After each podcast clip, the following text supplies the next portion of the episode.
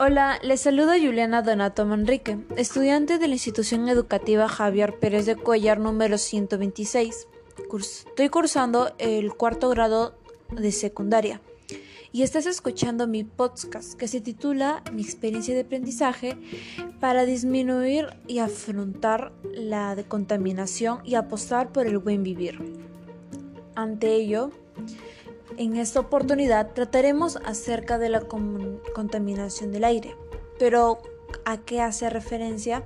Bueno, es la presencia de componentes nocivos, ya sean presentes en químicos, físicos o biológicos en el medio ambiente, sea por parte del entorno natural y artificial, que ésta supongan un perjuicio a los seres vivos que lo habitan, incluyendo a los seres humanos. A través de esto, las encontramos ante las actividades cotidianas comunes para nosotros que forman parte que contaminan el medio ambiente. Por ejemplo, utilizar desodorantes en aerosol, beber en agua embotellada de plástico, arrojar un chicle al suelo, asearnos sin cerrar el grifo, consumir alimentos con aceites de palma, dejar las colillas de cigarro en la playa o desechos en la playa, echar las toallitas desechables al water, hasta soltar un globo de helio al aire. Es decir, que hasta las actividades mínimas que nosotros podemos identificar pueden ser muy grandes y hasta pueden ser parte para nuestra extinción de la humanidad. Así que cada acción tiene una causa y esto se refleja ante la contaminación. En efecto, esta aumenta el riesgo de padecer las enfermedades respiratorias, sean agudas como la neumonía y crónicas como el cáncer del pulmón y enfermedades cardiovasculares. Pero mucho más de ello también se enfoca al riesgo de enfermedades transmitidas por animales, es decir, por las ratas, cucarachas e incluso los insectos. Los efectos negativos son, eh, van más allá de las enfermedades que nos causan, sino más a las consecuencias, es decir, a la muerte. Entonces, todo esto podemos frenarlo. Pero, ¿cómo? Bueno, es dependiendo de nosotros mismos, basado entre las acciones que podemos tener para contrarrestar los efectos de la contaminación ambiental, sea por parte de la salud y por nuestro planeta. Y a partir de esto yo propongo actividades como la práctica de utilizar el transporte público, evitarlo, hasta esto lo podemos sustituir, por ejemplo, usando una bicicleta, un skate u otro, un scooter incluso, evitando que el humo que produce un auto, por ejemplo, el CO2, contamine nuestra atmósfera. También eh, podemos consumir productos ecológicos y poner a práctica las tres R's, que es reciclar, reducir y reutilizar.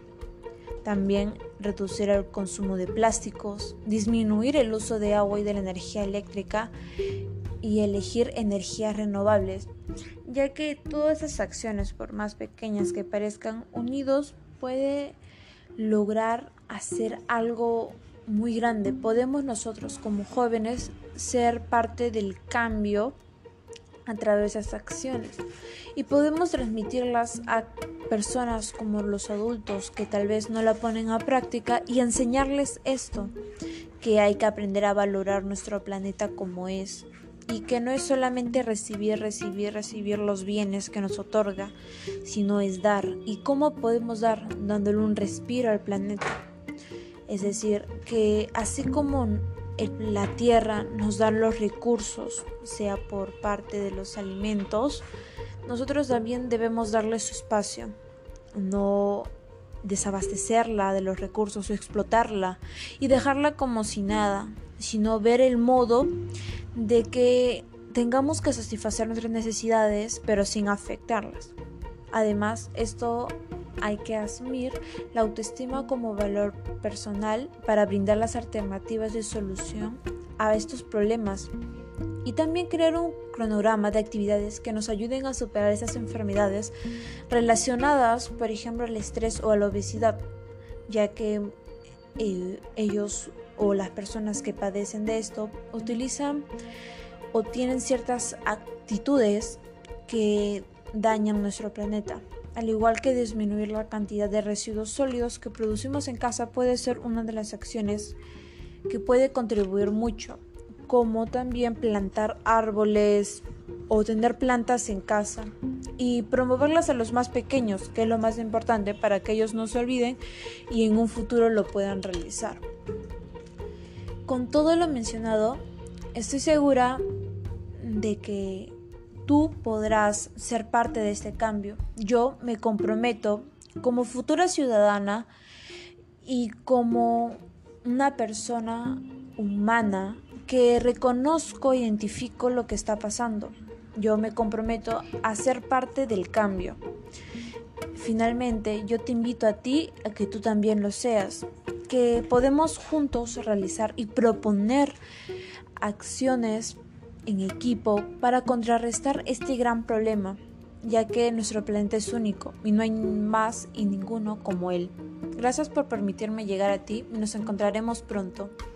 Cierro mi podcast.